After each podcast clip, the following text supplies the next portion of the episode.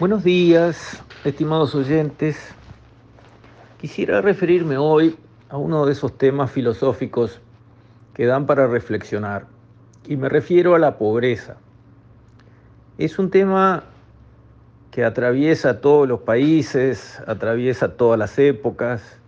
Siempre ha existido la pobreza, definiendo la pobreza como la situación en la cual las personas están muy limitadas en los recursos materiales que tienen a disposición, sea para alojarse, para comer, para vestirse, para curarse, etcétera, etcétera.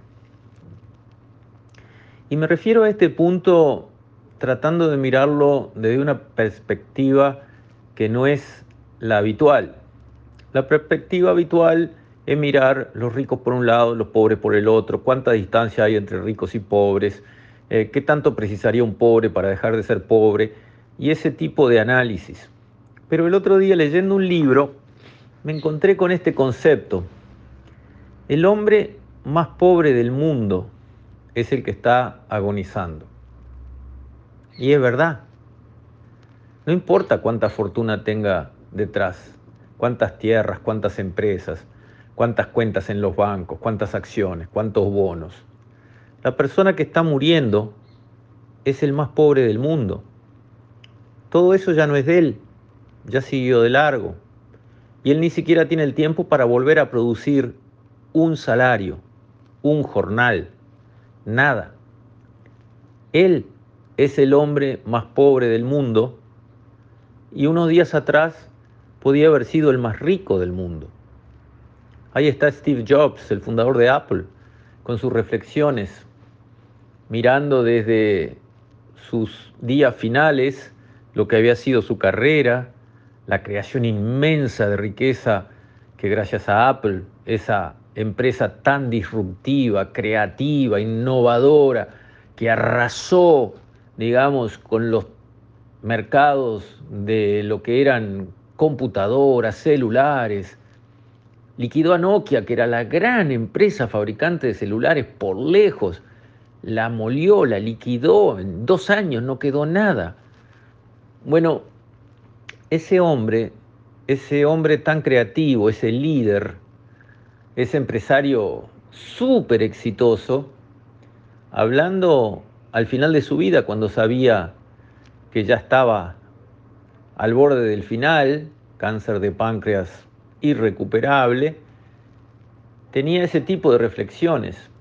Y creo que esas reflexiones nos ayudan a analizar cómo hacer para manejar la desigualdad, la pobreza, la situación de las personas que realmente necesitan vivir mejor, porque al final es eso, es vivir un poco mejor, y eso es humano, es comprensible, es necesario. De todas formas, como sociedad, para todos vivir mejor, para que nuestros hijos y nuestros nietos vivan mejor, tenemos que poder encontrar soluciones para que las personas que están en mala situación económica vivan mejor. Ahora ahí el debate. El asunto es dar darles plata, tomá, tomá, tomá, tomá, tomá, tomá, y entonces con eso eh, reciben un poco más de dinero por mes y ya está. ¿Eso es de lo que se trata? Yo sinceramente creo que no. No comparto esa línea de trabajo. No me parece que sea buena ni para los que reciben ni para los que dan. Porque por el camino de esa línea que pretende solucionar la pobreza tirándole plata, por la cabeza, por el camino quedan los incentivos correctos para las dos puntas, quedan la dignidad de la persona que se hace a sí misma, que se construye a sí misma, que se supera a sí misma, que resuelve sus problemas, que se hace cargo de su vida y la de sus familiares. Si no caemos en aquello del tango, la vergüenza de haber sido y el dolor de ya no ser, la persona no puede mirarse al espejo después de vivir 10 años extendiendo la mano y recibiendo plata de regalo.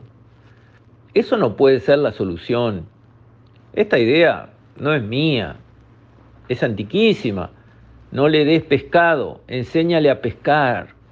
Bueno, ese tipo de conceptos que son máximas, que vienen de la sabiduría ancestral, de todas las civilizaciones, porque ese principio está en todas las civilizaciones, tenemos que recordarla, tenemos que traerla al presente.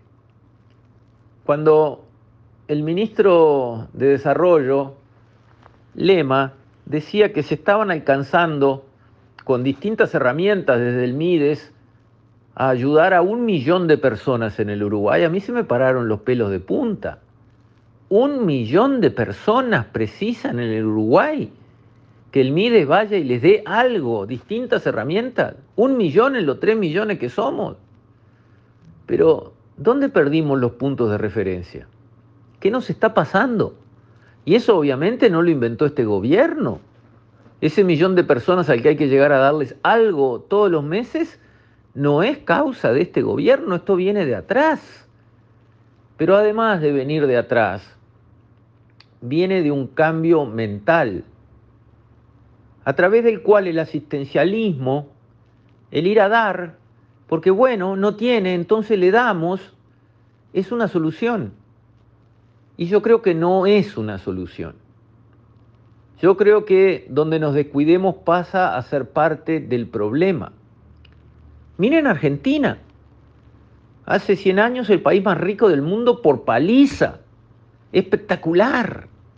Estaba realmente en el pico de lo que un país podía querer ser, en cultura, en riqueza.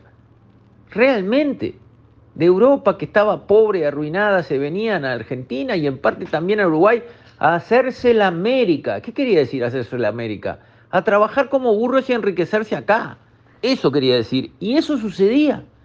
Venían re pobres, una mano atrás y la otra atrás también, no tenían nada. Y trabajaban y trabajaban y trabajaban de lo que hubiera. Porque nadie decía, ah, no, yo este, con el pico y la pala no, eh.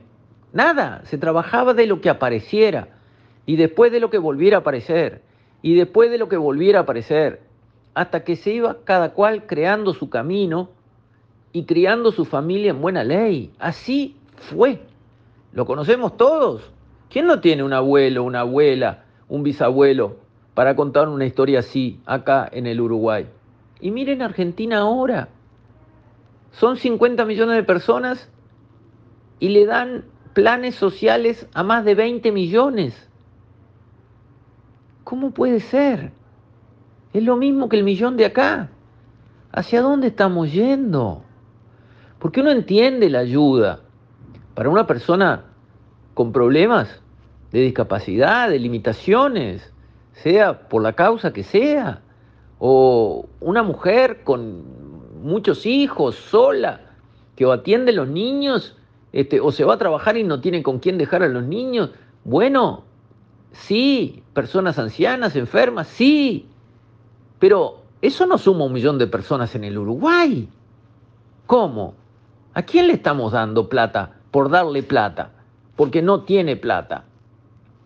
Creo que este es un tema delicado, es un tema profundo, es un tema que hay que poner sobre la mesa y primero definir el rumbo, la estrategia la filosofía detrás de lo que vamos a hacer. Y después la táctica.